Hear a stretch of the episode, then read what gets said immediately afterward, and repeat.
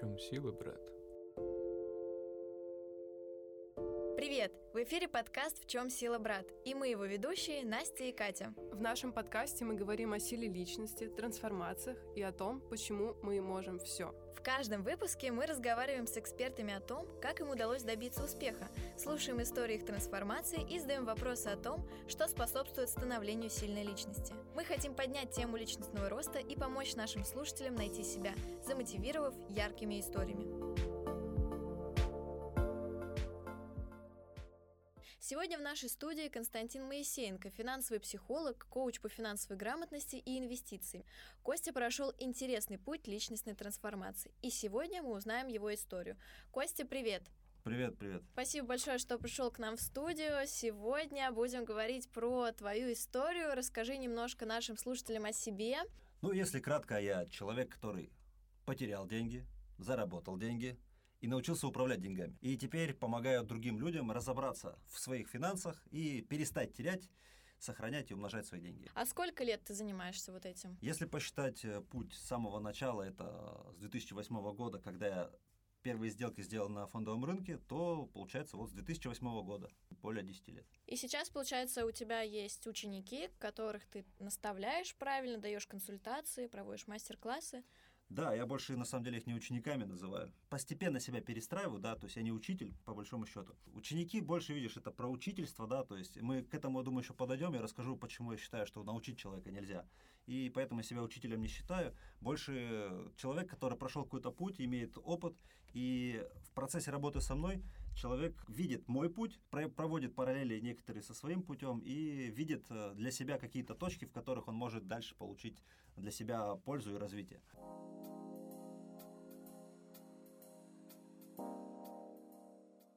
А вообще, как ты начинал? С чего начался твой путь инвестиций, финансового психолога? Как ты к этому пришел?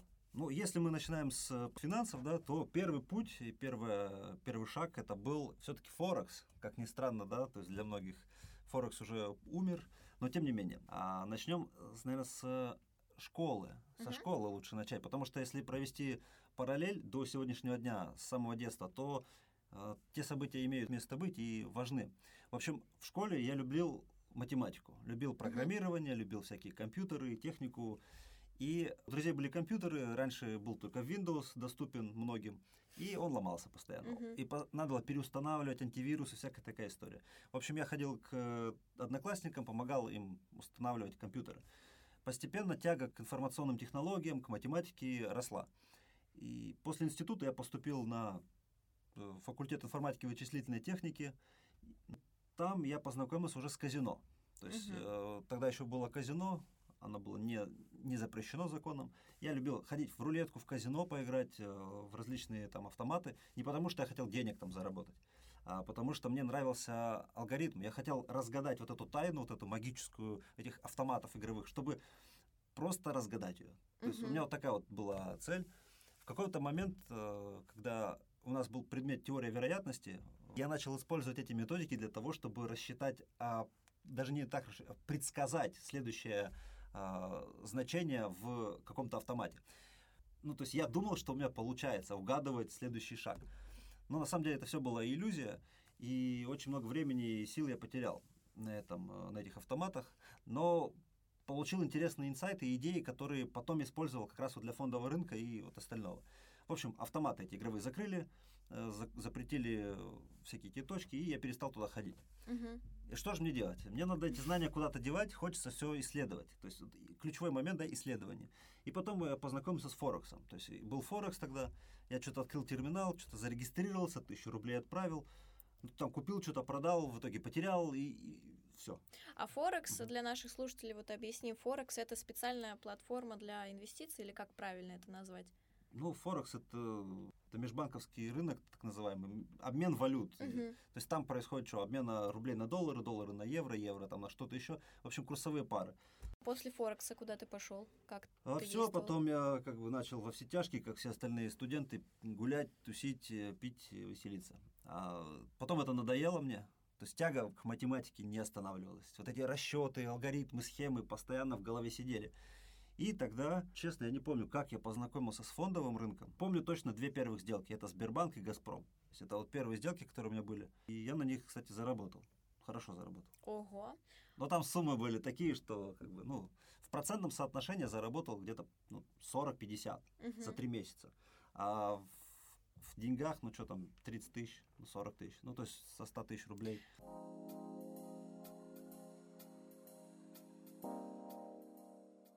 Давай тогда перейдем от твоих студенческих лет к больше такой осознанной жизни. Вообще расскажи, как ты себя искал, чем ты занимался после университета. Я думаю, нашим слушателям будет полезно узнать, как найти себя после университета. Очень актуальная тема. Как найти себя после университета? Ну, на самом деле, первое, что я сказал, перестаньте искать. Никогда не найдете, потому что что бы вы ни нашли, вы всегда будете расстраиваться.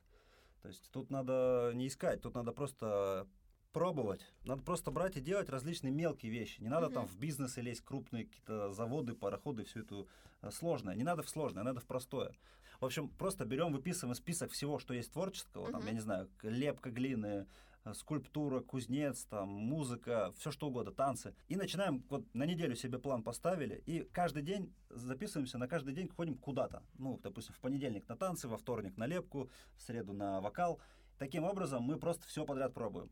То есть единственный способ, ну, как в кавычках, найти себя, это перепробовать все, что максимально близко и рядом, самое простое.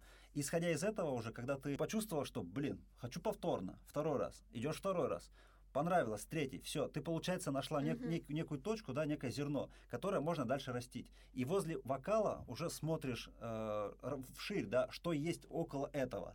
И вот тем самым ты начнешь дальше расти, расти, расти, расти. И, возможно, вокал перерастет в актерское какое-то, не знаю. А начиналось все с маленьких действий, да, с маленьких проб различных моментов в творчестве, да, там. И постепенно потом расширять, расширять, расширять.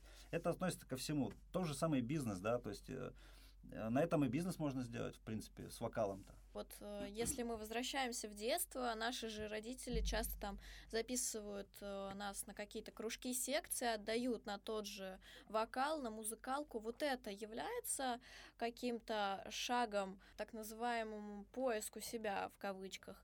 Или это все-таки просто какие-то действия родителей, которые не факт, что наше зерно раскроют? Или все-таки искать себя нужно в осознанном возрасте? То есть не тогда, когда ты ребенок еще. Ну, когда человек ребенок, он и так себя ищет. Просто ему постоянно все мешают.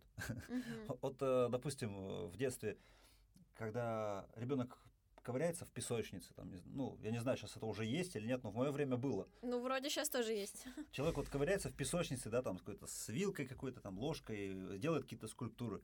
Случайно, ну, предположим, он там просыпал на себя, либо вымазался где-то. Его постоянно, ну, многие родители сказывали. А по факту что происходило? Я исследовал мир, я пробовал, я тестировал, я искал себя в этом. Мгм. То есть это не очевидно для взрослого человека, наверное, но для ребенка это, блин, это, блядь, целый мир, Мгм. ковыряться в песочнице.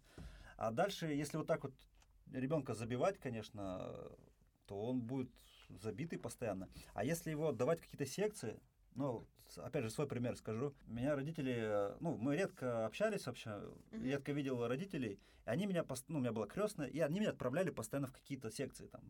Я занимался боксом, бальными танцами, еще какими-то. И все это делалось для того, чтобы я чем-то был занят. Мгм. Ну, типа, у них нет времени на меня, и надо как-то его занять. Давайте его запихаем во все секции. А раньше было, наверное, модно это все, пихать куда-то. Ну, сейчас тоже модно, я так Ну, скажу. В общем, меня запихивали куда только можно, чтобы я чем-то был занят. А на самом деле я и так был всегда занят чем-то, но не тем. То есть я всегда сидел дома э, с платами различными. То есть еще даже в, в- в садике, в детстве я постоянно с проводами ковырялся. Там Мгм. резетки какие-то, что-то стругал. Ну, то есть я руками постоянно работал. Они меня отправляли на какие-то танцы и шманцы. И уже спустя время, сейчас у меня уже тяга к музыке вообще. Э, Я считаю, что родители не могут э, объективно определить, куда человек хочет. То есть человек сам должен определять, э, что для него Ну, важно. если прям про воспитание, я, конечно, не учитель по воспитанию, ну, я бы как сделал? Вот просто наблюдал бы за ребенком. Вот он тянется, да, к каким-то там отверткам, не знаю, к Мгм. проводам. Сходите вместе с ребенком на кружок по изобретательству какому-нибудь. Мгм. Посидите, поковыряйте, посмотрите на реакцию ребенка. Как ребенок себя ведет? Он бывает что-то ковыряет, ковыряет, отвлекся, да? Потерял фокус. Опять вернулся, отвлекся. Если вы видите, что ребенок, допустим, сидит с этими проводами и не отвлекается, то явно у него есть в этом интерес. Мгм. И постепенно а, расширяйте его кругозор за счет того, что вы помогаете ему увидеть мир. Ну, он маленький же, да, он не может, Ну да. не может сам пойти договориться с кем-то, оплатить за кружки. А, Но вы можете создать ему мир, в котором он будет искать. То есть не надо вот прям насильно запихивать куда-то, просто давать ему возможности наблюдать за ним. Я думаю, вот это очень важно в вос- воспитании. Это очень интересный подход, э, да, для воспитания.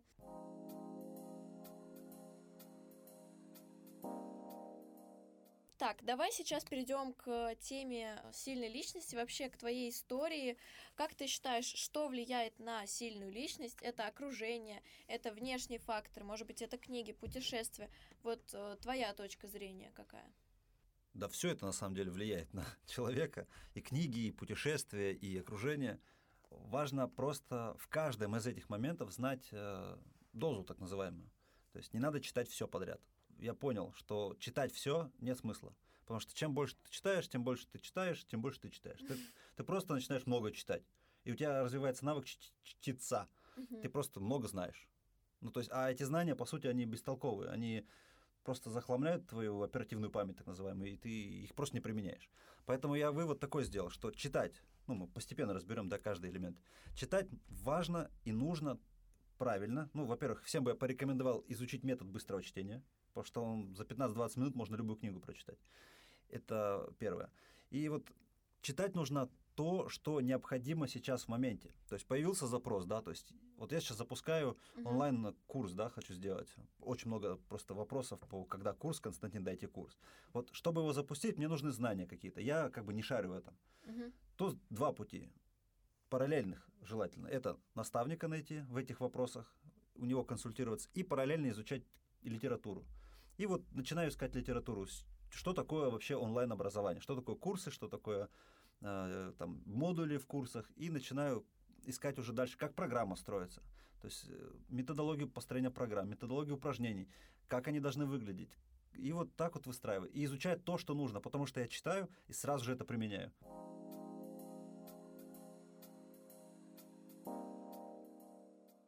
И у нас еще был э, второй критерий, вот мы затронули тему путешествий. Может быть, в твоей жизни были путешествия, которые тебя поменяли? Вот приходит тебе что-то на ум? Ну, был такой случай у меня, я когда от себя потерял, как я думал, я себя потерял, надо искать себя. Что я сделал? Я поехал в Австралию искать себя на полгода. Мгм. Ну и в итоге за полгода я ничего не нашел. Но обрел один навык очень важный. Этот навык называется писать. Я понял, что надо записывать просто свои мысли. Каждый день у меня какие-то... Я вставал, вот здесь это, вот это мне не нравится, вот здесь как-то хреново, вот здесь прикольно. То есть и какие-то инсайты появлялись, я их просто записывал. Я начал вести дневник, и вот это единственное, что я за полгода получил полезного с Австралии, это я не нашел себя, это я на- на- начал писать. И это охрененная вещь, потому что на основании тех записей, которые я сделал, я создал программу, собственно, Мгм. для курса. Ну, на наброски, скажем, программы. И написал книгу. А что за книга, если не секрет? «Как жить в хаосе, не сойти с ума». Она на самом деле написана, раскроет тайну, но она почему-то не опубликована. Ага. Либо я стесняюсь ее публиковать, либо что. То есть э, Мне кажется, просто ты еще не пришел к тому моменту, когда ты готов книгу выпустить. там, возможно, много интимных вещей, которые нужно либо убрать, либо я просто не готов реально делиться этим. Мгм. То есть она такая достаточно камерная книга, 150 страниц.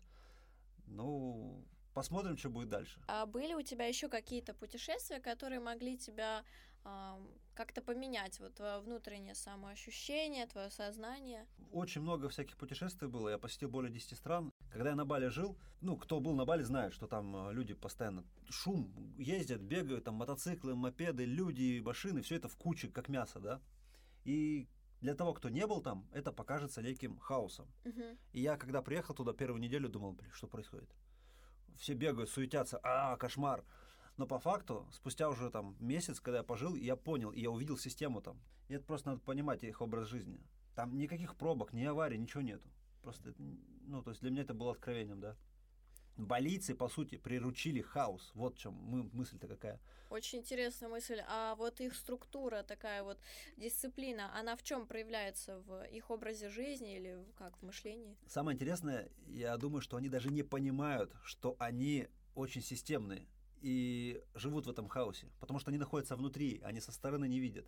Я когда общался с местными болельцами, у многих прям мечта, мечта, мечта увидеть снег. А я говорю, а что не реализуешь? Ой, говорит, дорого. Учитывая их зарплаты, для них это реально дорого. Для того, чтобы им, допустим, посмотреть снег, там, ближайший, не знаю, в Китай прилететь, это нужно 5 лет работать. 5 лет работать только на один самолет. Только uh-huh. перелет в одну uh-huh. сторону. То есть им надо 5-10 лет только работать, чтобы увидеть снег. И поэтому у них нет возможности увидеть со стороны мир, ну, к вопросу путешествия, да, то есть они не видят со стороны мир, живут в каком-то своем локальном пространстве. А чем ты вообще э, в Индонезии занимался? Вот э, как ты строил свой распорядок дня? Ну, я повелся на эти, знаешь, тезисы такие. Типа Бали раскрывает твой потенциал, энергия начинает тебя наполнять. И, в общем, я с этой мыслью приехал туда, на самом деле. Угу. Но спустя неделю я понял, что, бля, я каждое утро в течение, сука, пол трех месяцев, когда я там жил, каждое утро вставал. Думал, блядь, надо свалить с Бали. За... Все, уезжаю. После обеда, ближе к вечеру, бля, Бали. Шикарно, какая погода. М, закат. На следующее утро, бля, свалил, сука, бля. Потно, жарко, надо уезжать. И потом опять вечер и океан. Расслабление. Я такой, бля, надо, как же хорошо на Бали. То есть вот такая история меня преследовала каждый день в течение двух месяцев, наверное. Потом мое тело начало реагировать. Uh-huh. Ну, то есть очень много прыщей всяких появилось, то есть я начал толстеть, то есть начался дисгармония какая-то. Ну, ты спортом там не занимался? Да какой это... спорт? Я там лежал. На самом деле такое ощущение, что на самом деле у меня три месяца депрессии было. А, угу. Я ничего не делал. И это к вопросу тем, кто пассивный доход хочет, знаешь. Угу. Нам надо пассивный доход сделать, чтобы ничего не делать. Вы с ума сойдете через месяц. Я тоже думал, что пассивный доход позволит мне ни хрена не делать. Не получится так. Через месяц тебя настолько ты сам себя сожрешь просто и сум... ну, ну все, это просто э, шизофрения начнется. А пассивный доход обычно, знаешь, что хочет? Люди, которые не нравится то, что работа текущая. Uh-huh. Когда тебе нравится, чем ты занимаешься, тебе не нужен пассивный доход. Ты при деле, ты получаешь деньги, да? Тут вопрос с работой, то есть работа людей не устраивает. А как ты вообще относишься к фразе такой, э, найди любимое дело своей жизни, и тебе не придется ни дня работать? Мысль красивая, но сложная. Сложно в каком плане? Ну, туда, если копать вглубь, там очень сложно. Ну, смотри, предположим, человек нашел дело, которое он любит. Любит он э, рыбу ловить, либо писать стихи. Он же может это не монетизировать. Он может сидеть э, на берегу, рыб, рыбачить или писать стихи где-то, и никто об этом не узнает. Все равно же работать надо. Ну, в смысле, тебе э, либо эти стихи надо продавать, либо быть э, иждивенцем каким-то, я не знаю. Ну, красивые слова просто.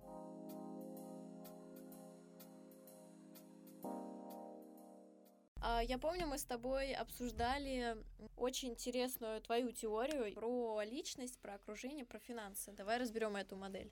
Давай попробуем. Да, обычно я это на семинарах с доской делаю, либо с презентацией, а сейчас у нас э, слушателям необходимо это донести через Представить, голос. Представить, да. Давайте, сейчас будем представлять.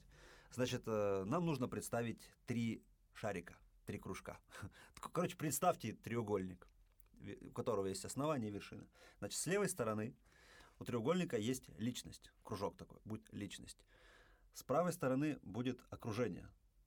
И вверху мы увидим финансы. То есть, я думаю, вы представили, да, личность, окружение, финансы.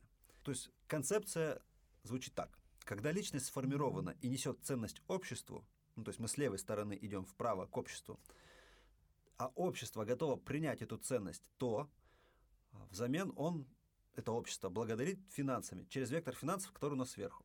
То есть мы получаем связь. Личность, стрелочка вправо окружение, стрелочка вверх к вершине финансы, и от финансов идем вниз уже к личности. Я думаю, у вас сформировалась э, картинка треугольника. Вот, это основная концепция. Теперь подходим к вопросу, а что же такое сильная личность и как ей стать? Для этого я выделяю два составных элемента для упрощения. Это тело и ум. То есть э, представьте теперь этот же треугольник, ну, ну даже не, оставьте его, он был. И уже со стороны личности в кружок входят две стрелочки. Тело и ум. Вот, э, по сути, сильная личность – это заряженная личность, энергичная личность. Да? То есть что такое энергия? Энергия, то есть это энергия жизни, знания, образования, все, все остальное. Сейчас расскажу, будет понятно. Значит, энергия может идти из тела, из ума. Из ума мы как получаем энергию? Есть два пути. Это через знания, да, то есть мы изучили какую-то книжку, что-то почитали, какую-то статью, что-то узнали и хотим это внедрить. Мы это внедряем и получаем какой-то заряд энергии. Второй момент – это мечты. Из, из ума идем, да? То есть, когда мы о чем-то мечтаем, представляем какие-то красивые картинки, красивую жизнь, я не знаю, пусть это будет на уровне фантазий, неважно, но мы заряжаемся. Это дает нам энергию. Вот такими простыми методами мы через э, ум получаем энергию в личность.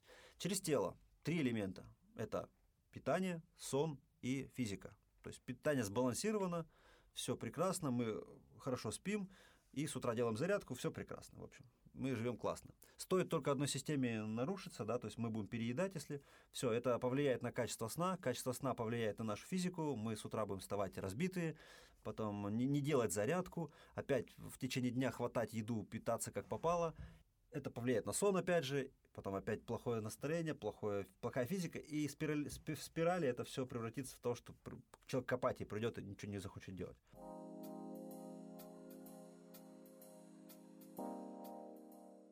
Как вообще взаимосвязан мозг, э, если вот э, говорить про эту тему, как взаимосвязан мозг, продукты питания? Надо маленько издалека зайти, да? Угу. Это вот эти, ну давай питание разберем. А, есть различные культуры, там, знаешь, там вегетарианство, веганство, сыроедение, всякая такая история, праноедение. В общем, очень много различных ответвлений от питания есть. Все это, не знаю, может для кого-то это будет тайна или секрет, это все маркетинг. Вот эта вся история вокруг еды это все маркетинг для того, чтобы расширять линейку ассортимента и продавать все больше и больше товаров. Я все вот эти вот, все известные, ну, там лакто, овощи, вегетарианство, сыроедение, праноедение даже было. Все это перепробовал. А что такое парноедение? Парноедение это вообще это отдельная история. Это когда ты, короче, сидишь и питаешься праной. Прана это типа энергия космоса, угу. энергия солнца, там ее называют еще. -то. Ну, то есть фактически ты ничего не ешь. Ничего не ешь, да. Просто как бы созерцаешь. Во, да, типа созерцаешь. Созерцал так 10 дней. А потом у тебя... Минус 50 килограмм. За 10 дней минус не, не, не, не, не за 10 дней, за 3 месяца. За 3 месяца минус, минус 50 килограмм. Да, 50 килограмм за 3 месяца минус.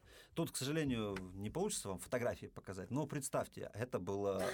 Я был с животом, с пузом, а потом были только ребра.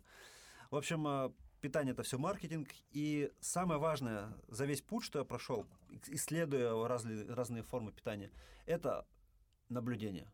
Как вот я про детей говорил вначале, что наблюдайте за ребенком и давайте ему расширяйте э, зону для изучения. А с питанием то же самое. Наблюдайте только не за ребенком уже, ну, а за собой, за, своим, за своими реакциями больше всего. То есть вы съели что-то, посмотрите, как ваше тело реагирует. А, идеально разделять питание. Ну, допустим, если мы едим курицу с макаронами, либо курицу там с гречкой, съесть гречку, через 15 минут там съесть курицу. А либо а почему? Там, почему это важно делать? Потому что там примерно 10-15 минут уходит у организма на реакцию какую-то. То есть, и вы съев гречку, там, 2-3 ложки, через 10 минут поймете, как она вам заходит. Также с курицей. Вот, э, кстати, курица у меня это единственный продукт, который, ну, из мяса. То есть мне рыба заходит, практически любая, говядина хорошо усваивается. Ну, свинина более-менее, но курица вообще не усваивается. Как я это понял? Просто приготовил курицу в разных исполнениях. Я настолько замороченный, что я экспериментирую со всем. Я сделал курицу жареную, вареную, тушеную. То есть я в разных исполнениях ее делал и проверял. То есть по 100 грамм съедал, по 200, там, по 150. Смотрел на реакцию, и у меня всегда тяжесть. Всегда в животе тяжело, и я понял, что этот продукт мне не подходит. Все, я просто исключил курицу. И таким образом еще там ряд продуктов из овощей есть парочку, которые не заходят. То есть либо усталость приходит, либо сонливость, либо какие-то изжоги, либо жжение, либо... Ну, короче, вы, если наблюдать будете за телом, вы поймете.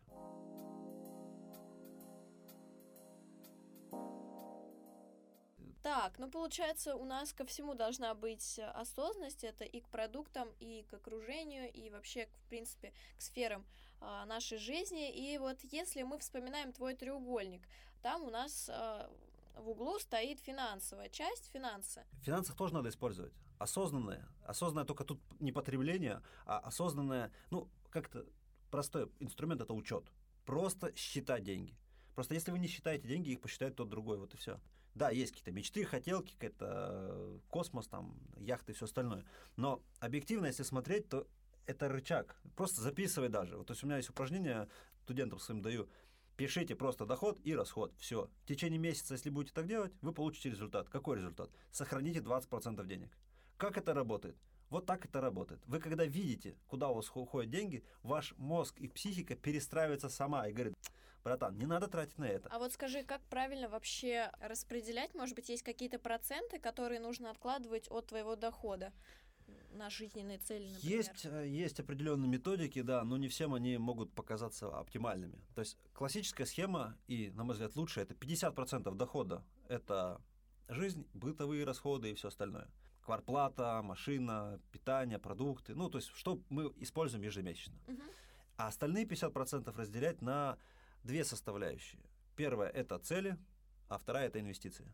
Мгм. То есть цели, ну, 20% на цели, это имею в виду цели такие кратко-долгосрочные, ну, типа там на 3-4 месяца, там на полгода-год. Это вот 20%. 30% на инвестиции. Инвестиции мы делим еще на две категории. Это, то есть, по сути, задача инвестиций – это две, две вещи. Сохранить и умножить. Все, больше там никаких вариантов нет. Вот, и инвестиции мы делим на две составляющие. Сохранить и умножить. Сохранить у нас резерв формируется. Вот мы 30% положили на инвестиции, и эти 30% это как бы 100%. Мгм.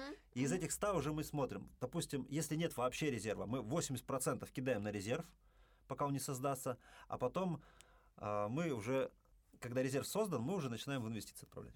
Да, на самом деле тема инвестиций и финансов очень актуальна и очень интересна. Я тебе честно скажу, я прям заслушалась. Но, к сожалению, наш подкаст подходит к концу, и нам пора прощаться с нашими слушателями. Да, спасибо. Приглашайте еще, это, чтобы было побольше времени, и мы расскажем еще более интересные вещи. Да, пока-пока. В чем сила, брат? На этом все. Наш выпуск подходит к концу, а мы хотим вам напомнить, что если вас когда-нибудь спросят, в чем сила брат, смело отвечайте «сила в личности». А мы встретимся уже через неделю. До скорого!